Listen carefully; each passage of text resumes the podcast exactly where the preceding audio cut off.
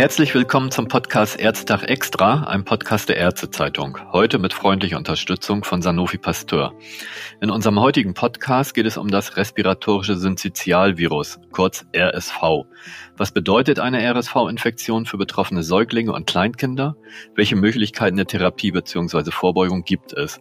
Unser heutiger Gesprächspartner ist Dr. Peter Möller. Er ist niedergelassener Kinder- und Jugendarzt sowie Kinderkardiologe aus Kiel. Lieber Herr Dr. Möller, wir sprechen heute über das respiratorische Syncytialvirus. RSV war ja überall ein Thema in den Medien. Was ist denn der Hintergrund dafür? RSV ist eine Atemwegserkrankung und in diesem Jahr hatten wir durch die Kontaktbeschränkung der Corona-Pandemie mit den verbundenen Hygieneregeln ein vermindertes Infektionsgeschehen. Das war weitgehend unterbunden sogar. Kita-Eintritte wurden teilweise verschoben, zum Teil waren ja die Kindertagesstätten auch geschlossen. Die Erstinfektion hat eine besondere Bedeutung, weil das Immunsystem zuvor nicht mit RS-Viren in Kontakt gekommen ist. Und in diesem Jahr war es so, dass dann sich nicht nur die Kinder dieser Saison infiziert haben, sondern auch ältere Kinder, die die Erstinfektion letzte Saison nicht durchgemacht haben. Wir hatten also eine Altersverschiebung. Nicht nur die Säuglinge, sondern auch ein- bis zweijährige Kinder haben sich angesteckt. Und ganz besonders auffällig war auch, dass die RSV-Welle dieses Jahr früher begonnen hat. Also wir haben das im August und im September eigentlich schon gemerkt. Die starke RSV-Welle war eine hohe Belastung für die Kinderarztpraxen und die Kinderkliniken. In Kiel hatten wir die Situation, dass wir teilweise die Kinder gar nicht unterbringen konnten, weil die Kinderstationen voll waren mit kranken Kindern und viel mit RSV-kranken Kindern.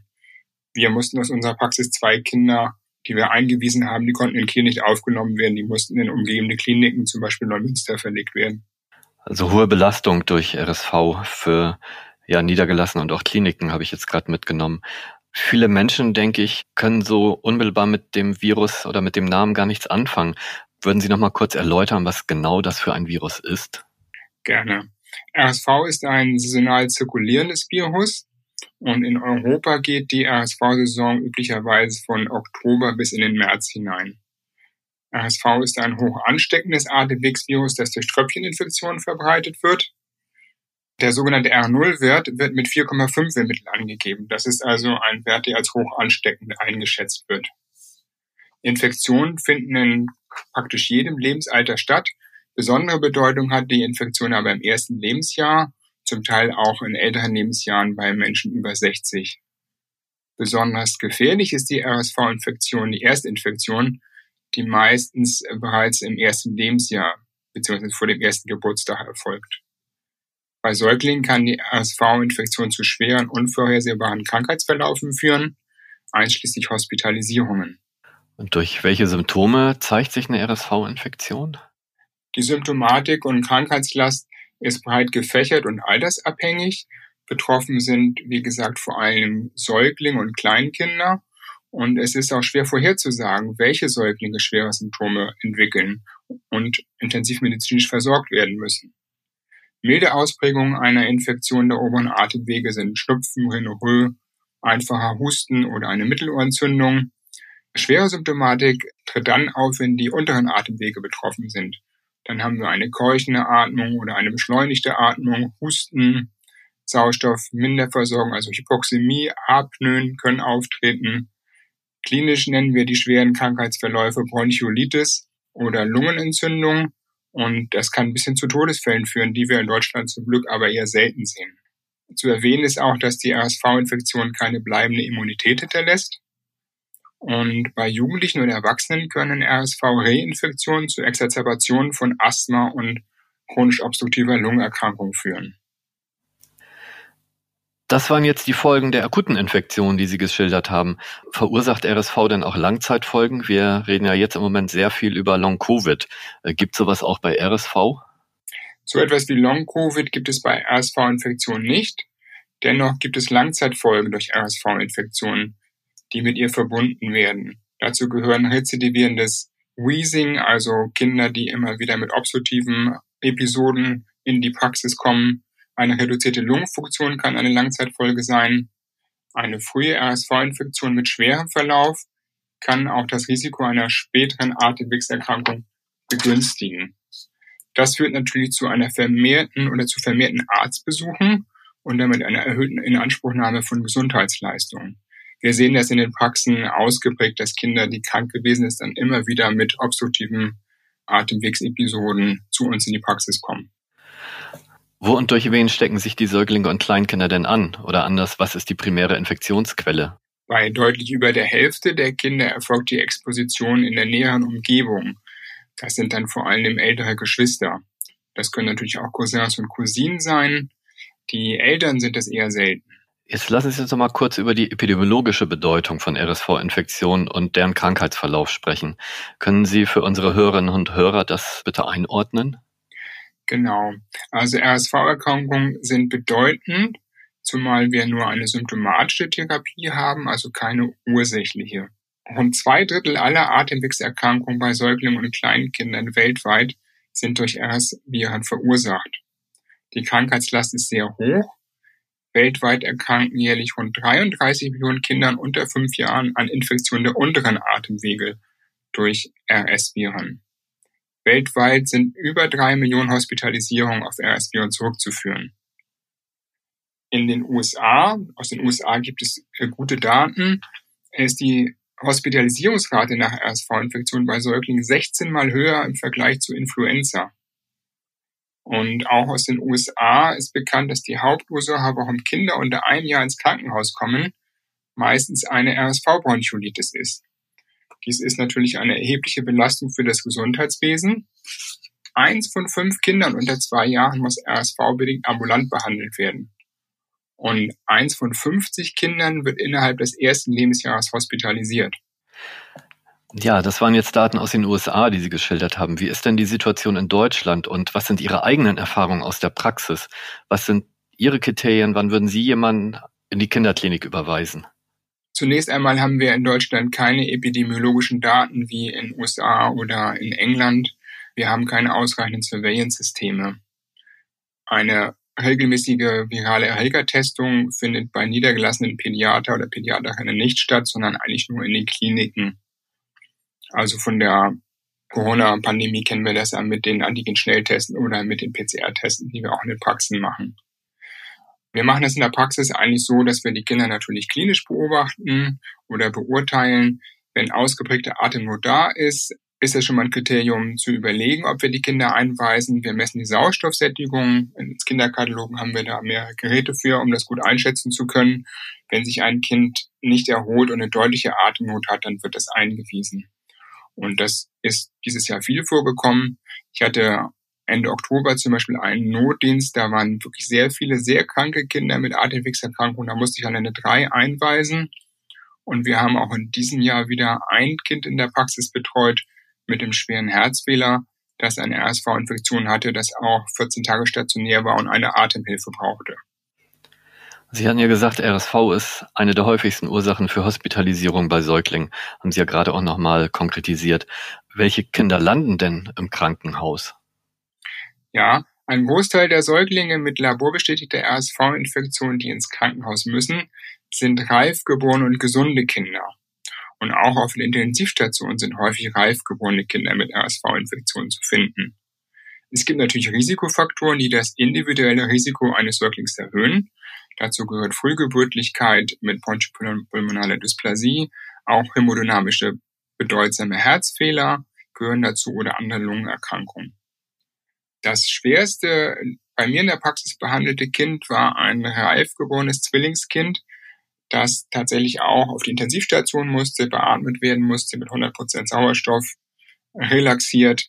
Und das war wirklich sehr krank und das Kind hat es aber zum Glück dann mit intensivmedizinischer Therapie gut überstanden. Das heißt also, der Krankheitsverlauf ist sowohl in Klinik als auch im niedergelassenen Bereich enorm. Was kann man denn dagegen tun? Also primär gelten natürlich so die präventiven Hygienemaßnahmen, die wir jetzt alle gut kennen aus der Corona-Pandemie. Dazu gehören die AHA-Regeln, also Abstand, Händedesinfektion. Mm, ganz wichtig ist sicherlich, dass ein Kind zu Hause bleibt, wenn es krank ist und lieber auch mal einen Tag länger zu Hause bleibt. Die Maximalvariante von solchen präventiven Hygienemaßnahmen wären halt Kita-Schließung. Dann würde sich keiner mehr anstecken, aber das ist natürlich für die sozusagen psychosoziale Entwicklung der Kinder nicht zumutbar, wenn sowas nochmal geschehen würde. Aktuell haben äh, nur vier bis sechs Kinder oder vier bis sechs Prozent der Säuglinge Anspruch auf einen RSV-Schutz durch eine passive Immunisierung, also nur ein sehr geringer Prozentsatz. Die beschriebene Krankheitslast könnte sicherlich gesenkt werden, indem mehr oder alle Säuglinge vor einer RSV-Infektion geschützt werden. Schließlich sind ja die meisten RSV-hospitalisierten Kinder gesunde Kinder, die also keine Grunderkrankung haben und nicht frühgeboren sind. Insofern hätten sicherlich Maßnahmen, mit denen alle Säuglinge geschützt werden können, die größte Wirkung. Also alle Säuglinge schützen, aber wie könnten theoretisch denn alle Säuglinge geschützt werden? Es gibt natürlich Bestrebungen von Pharma- und Impfstofffirmen, Präparate und Impfstoffe gegen RSV zu entwickeln. Man hat schon in den 60er Jahren an aktiven Impfstoffen geforscht. Da konnte aber bisher noch kein Impfstoff zugelassen werden. Darüber hinaus gibt es Entwicklungen für eine maternale Immunisierung sowie weiterhin neuartige passive Immunisierungsansätze mit monoklonalen Antikörpern, die dann auch für die breite Anwendung wären. So ein neuartiger Monoklonal-Antikörper, welche Vorteile hätte der denn?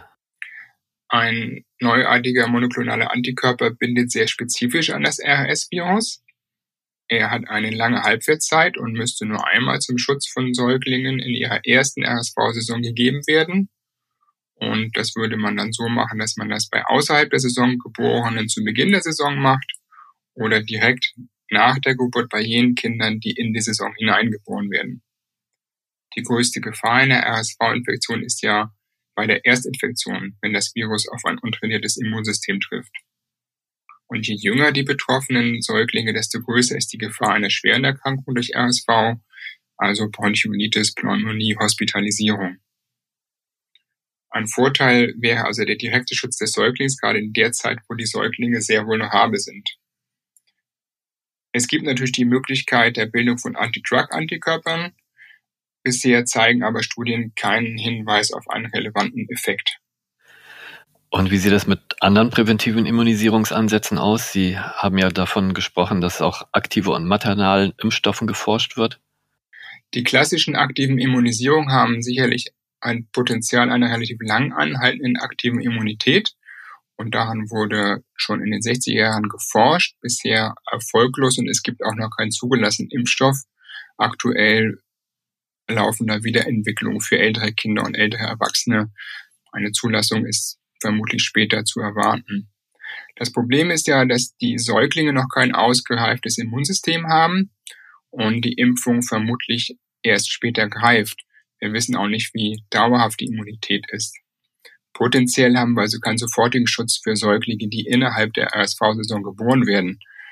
Wir kennen das ja von den anderen Impfstoffen der Grundimmunisierung bei Säuglingen, wo wir ein 2 plus 1 Schema haben, also die Kinder einige Monate alt sind, bis sie einen relevanten Impfschutz haben. Dann gibt es das Prinzip der maternalen Immunisierung mit plazentarer Antikörperübertragung das wir ja auch aus anderen Bereichen mittlerweile kennen. Möglich ist, dass eine maternale Immunisierung natürlich bestimmte Säuglingsgruppen vom Schutz gegen RSV ausschließt, also zum Beispiel Frühgeborene. Wenn die Impfung im Ende des zweiten oder im dritten Trimenon gegeben wird und ein Kind vorher geboren wird, ist es gar nicht in den Schutz gekommen, eine Impfung zu bekommen. Wir haben Kinder, die außerhalb der Saison geboren werden. Die würden vermutlich auch nicht richtig geschützt werden. Und wenn Kinder in die Saison geboren werden, ist auch natürlich die Dauer der Schutzwirkung wichtig, um zu sehen, ob die Kinder noch am Ende des Winters geschützt sind. Das heißt also, für jeden präventiven Ansatz gibt es Vor- und Nachteile. Was wären denn Ihre Wünsche an eine verbesserte RSV-Prophylaxe? Wie müssten die aussehen, wenn Sie sich das wünschen können, Herr Dr. Müller? Gerade angesichts der schweren RSV-Welle, die wir dieses Jahr hatten, wäre es natürlich wünschenswert, viele Kinder oder sogar alle Kinder zu schützen. Schön wäre es, wenn die Praktikabilität erhöht wird und das im Verfahren vereinfacht wird. Dann freuen sich alle Kinderärzte und Kinderärztinnen. Dann freuen sich natürlich auch die Eltern und insbesondere die Kinder. Das war jetzt fast schon ein Schlusswort, äh, lieber Dr. Möller. Ganz so weit sind wir noch nicht. Eine Bitte, fassen Sie zum Schluss unseres Podcasts doch die wichtigsten Botschaften, die sogenannten Take-Home-Messages für unsere Hörerinnen und Hörer zusammen. Gerne. Das respiratorische Syncytialvirus ist ein ubiquitäres Virus. Nahezu jedes Kind infiziert sich in seinen ersten beiden Lebensjahren damit. Die meisten Kinder, die schwer durch RSV erkranken, sind gesunde und reif geborene Kinder, unabhängig ob sie innerhalb oder außerhalb der RSV-Saison geboren werden. Dies stellt eine enorme Belastung für das Gesundheitssystem, sowohl bei den niedergelassenen PädiaterInnen als auch in den Kinderkliniken dar. Wir haben in diesem Jahr komplett überfüllte und überlastete Praxen gesehen, mit Zeitungsberichten auch überregional. Bisher wird nur eine kleine Population der Säuglinge geschützt. Nötig wäre hier ein Umdenken weg vom Individualschutz einzelner Säuglinge hin zu einem breiten Schutz von vielen oder allen Säuglingen. Aktuell gibt es viele therapeutische und präventive Entwicklungsbeschreibungen gegen RSV. Wir als Kinderärzte und Kinderärztinnen sind dankbar über alle Ansätze, Viele mögliche Szenarien zum Schutz von Säuglingen sind möglich. Aktuell sieht es so aus, als könne man im breiten Ansatz mit einem monoklonalen Antikörper alle Säuglinge gleichermaßen vor RSV schützen. Eine enorme Krankheits- und Kostenlast könnte so erheblich gesenkt werden. Ja, lieber Herr Dr. Müller, das war jetzt wirklich ein schöner Schlusssatz.